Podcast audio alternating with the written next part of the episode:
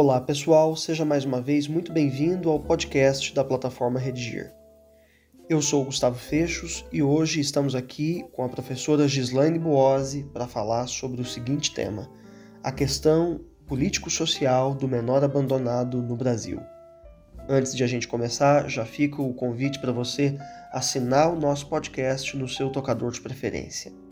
No primeiro bloco, a gente vai falar sobre o tema, sobre argumentos possíveis para essa discussão, sobre repertório sociocultural e tese, que é o ponto de vista a ser defendido na redação. No segundo bloco, a gente aprofunda a discussão para que no terceiro e último bloco a gente fale sobre proposta de intervenção social. Então, vamos lá. Professora Gislaine, como você pode indicar aos nossos alunos é, o entendimento aí do primeiro parágrafo da redação? Olá, Gustavo. Olá, alunos da plataforma Redigir. É sempre um prazer estar com vocês, sobretudo hoje, para tratarmos de um assunto tão importante, qual seja a questão político-social do menor abandonado no Brasil. Gustavo, apresento ao mesmo tempo tema e repertório, até porque quando se fala na situação de abandono de menores, vem à tona um clássico da literatura brasileira, Capitães da Areia, do baiano Jorge Amado. O romance, editado na segunda metade do século XX, é mais documental do que ficcional, haja vista a denúncia sociopolítica da obra, que, vamos admitir, ainda cheira a tinta fresca. E com relação aos argumentos, professora, com os quais a gente pode trabalhar para este tema? a diferença gritante entre o texto da lei e a realidade atual, no que diz respeito exatamente às garantias constitucionais e estatutárias da criança e do adolescente. Vamos também falar que o abandono de crianças e adolescentes é atribuído à falta de políticas públicas assistencialistas, daí a omissão governamental. Por fim, a tese, que é o ponto de vista a ser defendido na redação, qual poderia ser para este tema, professora? Com toda a certeza, Gustavo, os menores abandonados são moeda de troca de campanhas eleitoreiras, situação que precisa ser revertida exatamente pelo poder público, a quem compete uh, dar cumprimento à legislação que assegura direitos humanos a todos os brasileiros. Muito bem, passemos então ao próximo bloco, no qual a gente aprofunda a discussão. Professor, o debate mal está começando e já deu para a gente é, notar que esse assunto aqui vai render, né? Lá no projeto de texto, é, você fez referência é, à legislação e esse é um bom ponto de partida. Então, vamos lá. Para o enfrentamento do tema, quais dispositivos legais poderiam ser levantados é, pelos alunos na redação? Gustavo, e legislação também vale como repertório sociocultural.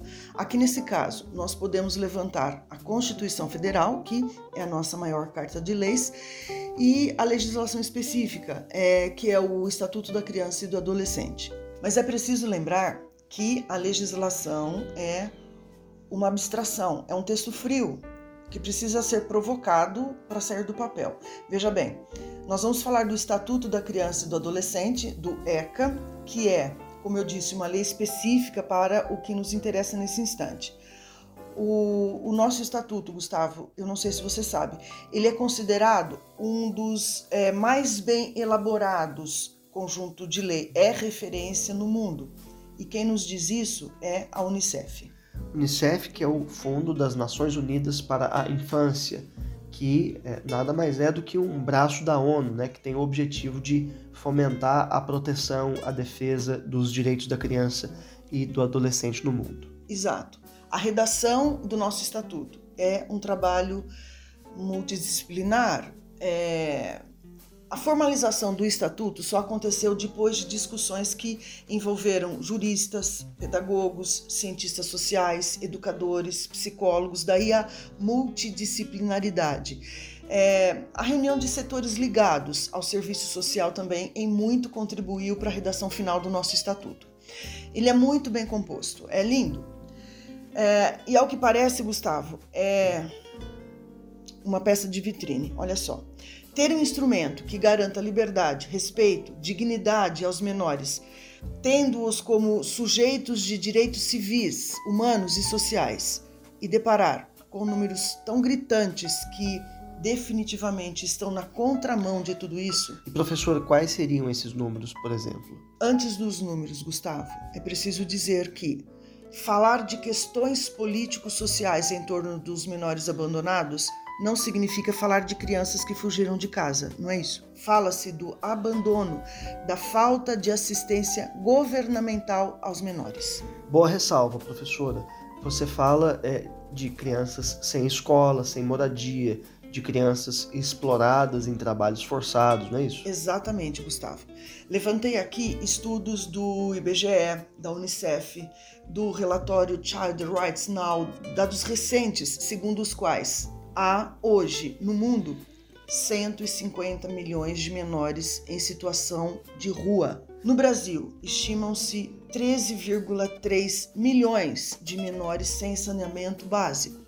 7,6 milhões sem água potável, 8,8 milhões sem escolas, 5,9 milhões sem moradia, 4,6 milhões em trabalho infantil. E quando se fala em trabalho infantil, é, é bom também fazer essa ressalva é, que nós não estamos falando em crianças lavando louça, né? São menores explorados na construção civil, no corte de madeira, é, na operação de tratores, na produção de carvão vegetal e por aí vai. E por aí vai. Crianças no beneficiamento de lixo, no carregamento de cargas. Quem dera, o único problema é, é, fossem as atividades domésticas. A gente dava até um jeito rapidinho. E hoje, é, professora, em meio a tanta polarização política, acentua-se a invisibilidade dos menores abandonados, né? Quer dizer, parece que nem é um tema frente a outras pautas por aí. Já já serão vistos, Gustavo. Há campanhas eleitorais por aí. Aliás, essa é a mesma é a sua tese, né? Menores abandonados acabam sendo, é, de alguma forma, moeda de campanha, né? E não são? A vulnerabilidade de crianças e adolescentes é ponto nevrálgico romantizado dos textos de campanha.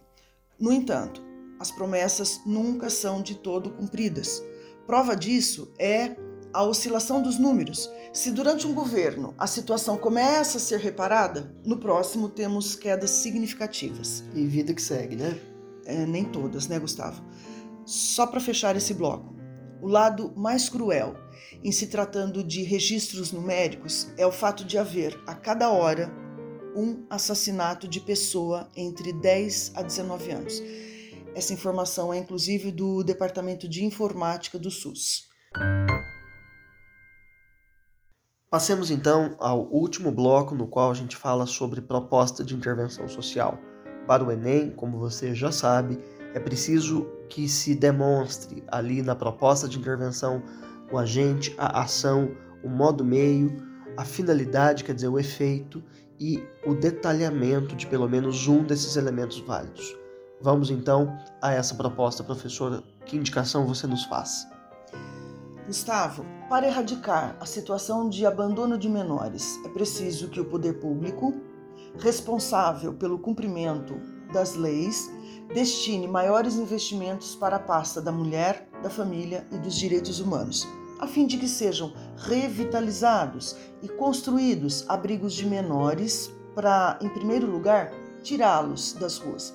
Em segundo lugar, os recursos também devem contemplar os demais direitos da Constituição de 88, como educação, saúde e segurança, por meio de parcerias com a iniciativa privada, a fim de que o desenvolvimento pleno de crianças e adolescentes seja garantido.